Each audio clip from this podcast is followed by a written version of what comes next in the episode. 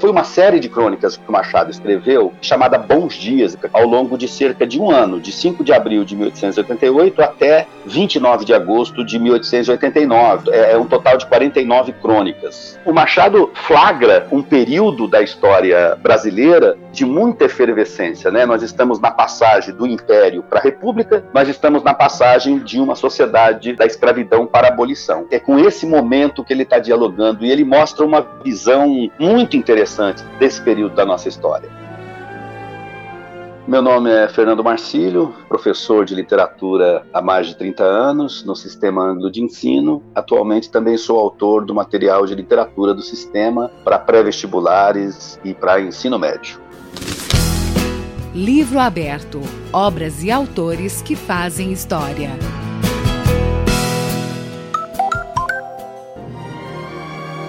O livro Bons Dias mostra o lado cronista de Machado de Assis a linguagem coloquial nos transporta por um texto bem humorado e, claro, com a tradicional ironia que marca a obra do escritor. A crônica é um gênero que, por si só, supõe um narrador, um enunciador que se dirige ao seu leitor de maneira bastante amigável, como se estivesse próximo, conversando mesmo, numa linguagem bastante coloquial. O Machado de Assis tinha uma grande facilidade para escrever assim. Se você pega um romance do Machado de Assis ou um texto do Machado, provavelmente você vai recorrer menos ao dicionário. Isso pode dar a impressão do Machado ser menos profundo ou ser menos erudito. Isso absolutamente não é verdade. O Machado era um homem extremamente erudito, mas ele sabia dosar a linguagem. Então, ele era moldado para a crônica. Melhor dizendo, como ele também se deu muito bem em contos e romances, ele sabia usar o gênero. Então, ele foi um cronista extraordinário. As crônicas reunidas no livro foram escritas para o jornal Gazeta de Notícias.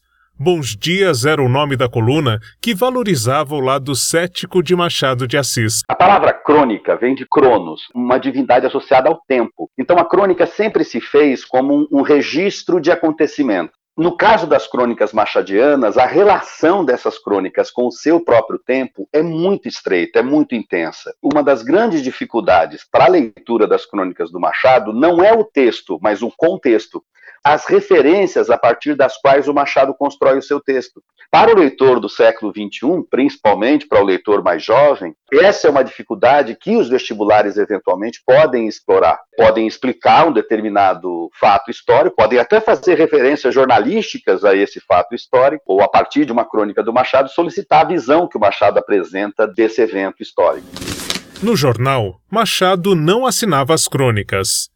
Elas eram atribuídas a um personagem que foi criado especialmente para a coluna. Esse relojoeiro, Policarpo, é um relojoeiro aposentado, ele não é mais um relojoeiro. E naquele momento, a função de relojoeiro não era só onde a gente leva né, o nosso relógio de pulso para consertar ou coisa parecida. Ele era um comerciante de produtos de luxo, eles também lidavam com joias. Isso é importante pelo seguinte: nós estamos diante de um personagem que tem como, no, no seu círculo de amigos gente da elite carioca a perspectiva a partir da qual ele fala é uma perspectiva da elite. O Machado, na sua visão da realidade brasileira, ele opta sempre por mostrar essa perspectiva da elite. Não para assinar embaixo dessa perspectiva, mas para denunciar os vícios dessa perspectiva. Quanto a você, da aristocracia, que tem dinheiro, mas não compra alegria há de viver eternamente sendo escrava dessa gente que cultiva a hipocrisia.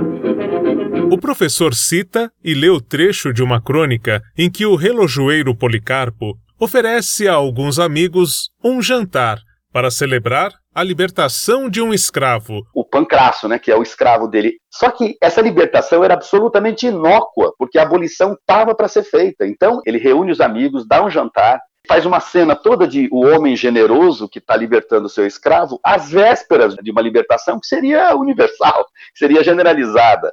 E na, na, cena em que ele conversa com o Pancrácio, no dia seguinte a esse jantar, ele fala que o Pancrácio vai ser livre e tal, que ele poderia ir para onde ele quisesse, mas se quisesse né, continuar ali na casa dele, ele teria um ordenado pequeno, mas ele poderia ficar. E aí é que vem o trecho que eu acho genial. Pancrácio aceitou tudo. Aceitou até um peteleco que lhe dei no dia seguinte por me não escovar bem as botas. Efeitos da liberdade. Mas eu expliquei-lhe que o peteleco, sendo um impulso natural, não podia anular o direito civil adquirido por um título que lhe dei. Ele continuava livre, eu de mau humor. Eram dois estados naturais quase divinos. Tudo compreendeu meu bom Pancrácio. Daí para cá, tenho-lhe despedido alguns pontapés, um outro puxão de orelhas, e chamo-lhe besta quando lhe não chamo filho do diabo. Coisas todas que ele recebe humildemente, e, Deus me perdoe, creio que até alegre. Ele liberta o escravo e continua tratando o escravo da mesma maneira como tratava antes. É uma alegoria do que a sociedade brasileira faria com o negro após a abolição. Me condena e ninguém tem pena, falando sempre mal do meu nome, deixando de saber se eu vou morrer de sede ou se eu vou morrer de fome.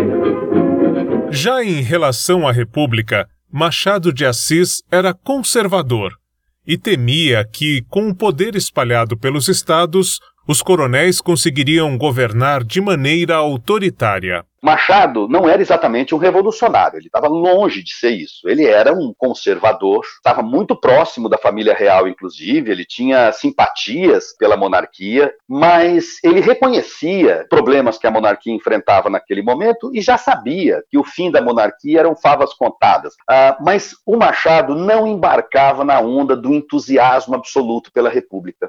Tem uma frase, aliás, dita por um meteoro, é isso mesmo, um meteoro, um exercício de realismo fantástico numa das crônicas, e fala em francês que a república seria branca como qualquer outra. Esta frase é claramente uma alusão ao fato de que a república não representaria a integração do negro na sociedade brasileira. Nada mudaria para esses negros. O posicionamento dele é sempre um posicionamento pé atrás, entendeu? Com as instituições brasileiras. O texto de abertura da obra é a apresentação do suposto autor das crônicas, em que ele se coloca como um pobre relojoeiro. Eu acho de uma sutileza, de uma ironia. Para mim, isso aqui é uma aula de Machado de Assis. Olha só, ele fala assim: Mas aqui está o que é.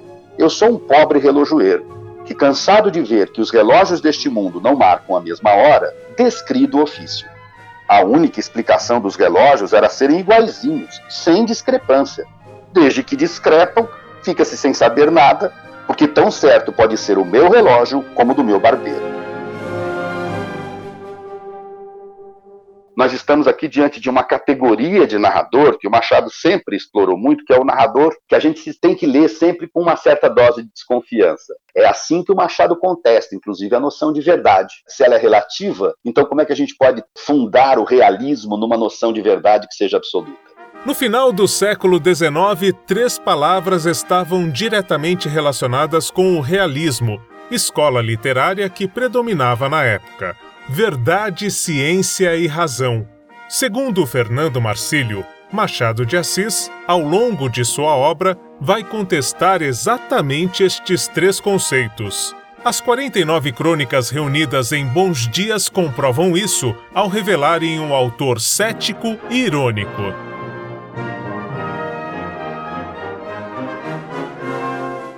Com apoio de produção de Daniel Greco, Marcelo Abud para o livro aberto do Instituto Claro.